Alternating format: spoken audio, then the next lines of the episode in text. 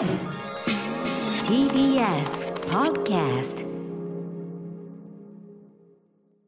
この時間は Spotify の提供でお送りします。ライムスター歌丸です。TBS アナウンサーうなえりさです。木曜のこの枠はラジオの可能性を探るこちらのコーナ Spotify プレゼンツ。ーラジオできるかな？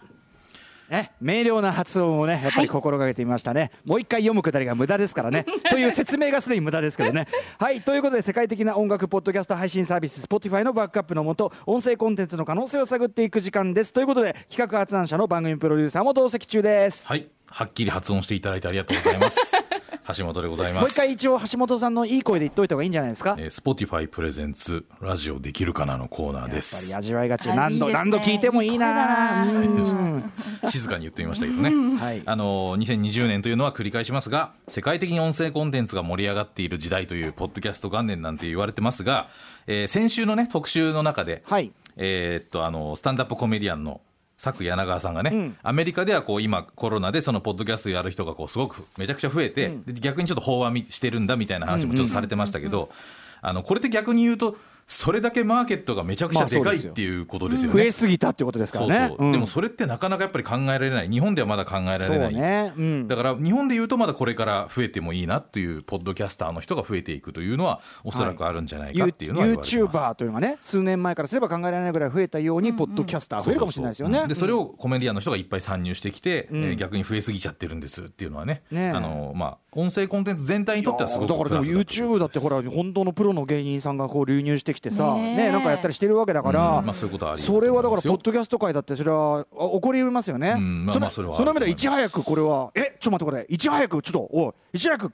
既得権益既得権益確保しないとこれ、既得権益っていうか、まあね、あのノウハウを広めるのが先ですから。あそうですか。そうなんですよ、まあ、そんなこともあって先週あのポッドキャストをご自身で始められたという、ええ。ーユーフォニアロのびりしまさんの,、ええ。あのリップノイズについてのお悩みというのにお答えしましたが、口がね我々プロの、ピチャッとこうなっちゃったりするというね。えーそれについていろんな回答しましたがそれについてのリアクションが届いております、はい、はいラジオネーム、改めまして、ユーフォニアのびりしまさんです。えー先日は私のリップノイズに対する質問を取り上げていただいただけでなく、対処法を丁寧に解説してくださってありがとうございました。また、機会があれば、今度は録音する際の声のトーンについて教えていただきたく思っています。と言いますのは、落ち着いた低めのトーンで一人喋りした音声を再生すると、想像以上に陰気に聞こえることが多いからです。もしかすると喋りのプロの皆さんは、一人喋りで録音される際、声のトーンが明るく聞こえるように、意図的に声のトーンを上げたりされているんでしょうか？というメッセージです。ねうんうん。これはどうですか、むしろその客観的に聞いてるね、まあ、ディレクターも経験ね、はいはい。あえー終わりの。これは作り手側というかねあの、うんラジオディレクターとかそういう人たちの間では多分ノウハウがもう明確にあってうん。うん。多分出演者の方はもちろん自然にやられるっていうことを意識されたりする方がもちろんいいとは思うんですけど、うんうん。えっと、よくこうなんかナレーションとか撮るときに言うのは、えーみんながあの自分が思ってるよりワントーン高くしてくださいっていうのは結構言いますよね。高くっていうのは本当にもう音程として高くした方がいい。音程とかね、そのテンションとか、明るくするトーンをワントーン上げてみて意識してね。うん。あの自分が自然だなと思うトーンよりも一つ上げるぐらいがちょうど聞いた時自分で聞き返した時にあのちょうどよくあなんかこうこういうテンションで喋りたかったっていうふうに聞こえるはまあずです。僕なんかもうね、それはもう素の状態だったら、もうこれ以上陰気な人間はないというぐらい、もう もう陰気極まれない喋り方をするわけですから、ね。これはもう今、もう無理に無理を重ねてね、はいということでなんですね、スカイプチューそうなんですか、歌丸さん。そうですよ、むちゃくちゃ無理してますよ。うかそうか今のはだから歌丸さん2トーンぐらいわざと高くしてる感じだと思うんはい、ですけどどうもこんにちね。はなんてね、私が来ましたなんてやってますからね。うんでも多分自分で撮るときはやっぱりコントロール難しいのとあと自宅で一人でポツンと一人でってると、なかなかテンションってね、あとこれうん。最初のテンションで決まるってよく言われてます。だから途中で上げることができないんですよね。第一声ね、音程みたいなものだと思ってください。あのだからさ、喋るときによくさ、こうさ、はい、なんとかでって言うじゃん、うん。ということでとかさ、このはいとかということでって、それ自体には意味ないんだけど、ね。そこでバンって一歩こう強く踏み出すことでうん、トーンを決める、うん。まあ、あんまりあんまりそればっかりやると、ちょっと不細工かもしれないけど、うん。ということでって、なんて便利な言葉なんだろうっていつも思います。でも、まあ、それは一つのテクなんだと思いますよ、うん。やっぱ意味意味の意味で、うん。として使ってるわけじゃなくて、そのトーンの切り替えとかで実は使ってることが多いっていうのはありますよね。なんで、それを辺を意識されてもいいかもしれませんね。はい。というのが、まあ、一応プロのまあでも みんながみんな「はい。みんなみんなはい。なんとかで」ってそうね喋ることないからねあの全然自然な感じでも、ただ気になる場合はそういうやり方がありますってはい。いうことで、皆さんやってると思いますよ。はーい。はい、というわけで。はい、で今週はですね、あのー先日お送りした、あのー ASMR 特集がありましたね、金田純子先生の、はいはい。えー先月だと思いますけども、ええええあのそれを放送して以来、実は自分でもやってみましたと、5月28の放送以来ですね、あの自分でもお ASMR の放送機でいろいろ録音してみたっていうのがいっぱい届いてますので、うんちょっとそれをですねご紹介したいなことれ思います。はその快に感じる人もいるというのは一方では裏腹にねこうキワキワなあれでもありますからね。そうですね。で、まあ、そっちより、なんか、不快だな寄りのものは多分ないはあず。そう大丈夫。ん。割とそっちじゃない感じですね。ではご紹介します、はい。ラジオネーム安アニーさんです。ASMR の放送を聞いてバイノーラル録音ができるヘッドセットを持っていたのを思い出して早速撮ってみました。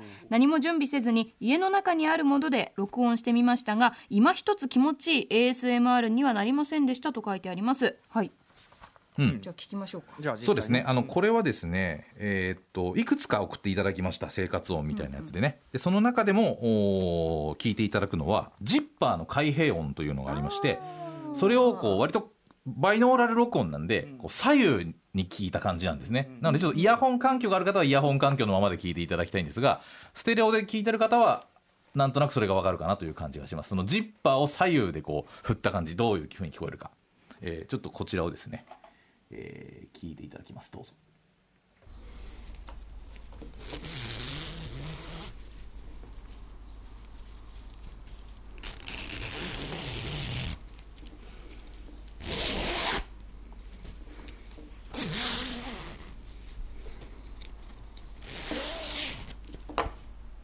はいね、わただなるほどね。チャックを開け閉めする音を聞くというですね。でも右から左へと移動してい新鮮な体験ですが、この右から左へとこうチャックが開けられてる感じっていうのが、このバイノーラルの録音によって、えー表現されてるなというふうに思いますよなるね。これはでもね、うん。いやあの目の付けどころとしては悪くないと思うんですよね、もっともっと多分これでもっとよくはなりますよね、多分ね、なんかね、他のぬなんかぬ布が擦れる音とかいろんなのがしてるとこもあれだし気になるし、うん。なんだろう、なんかなんか他のジッパーでも試して、なんかままだよくなる、多分。高音部が足りない。あーなるほどね。で高音部が足りないとなんかね、うん。つ詰まる感じわかる。ジッパーが詰まる予感がすると途端に不快な感じがするから なんかチーっていうなんかこうスムースにいく感じがね出るといいのかもしれないな。あーそういうのもあるかもしれないですね。はいはい。でも面白いよ、ううんん、もう一ついただいてます。どうぞ、紹介します。メールを、えー、うないさんがもうはい一つ読んでえいラジオネームポンコツ D2 さんです。ASMR 特集が最高で私の中で何かが目覚めました。そこで早速撮って送ります。この音は小ヤギの咀嚼音でサラサラ音は唇で草を集める音。あ。とは鼻息などを拾っています。私は動物の咀嚼音が結構ツボです。いいマイクが欲しくなりました。ま、ちょちょ小ヤギの咀嚼音をまずどうやって取ったの、ね、あの、一応ですね、えっ、と、東北地方の方ですね、はあポンコツ D2 さんね。やっぱり東北っていうのはそこら中小ヤギが歩ってますから,、もしかしたらそういうところまで取りやすい環境があったのか、リアルな小ヤギのお咀嚼音、えーこちらをですね、今から流しますので聞いてください。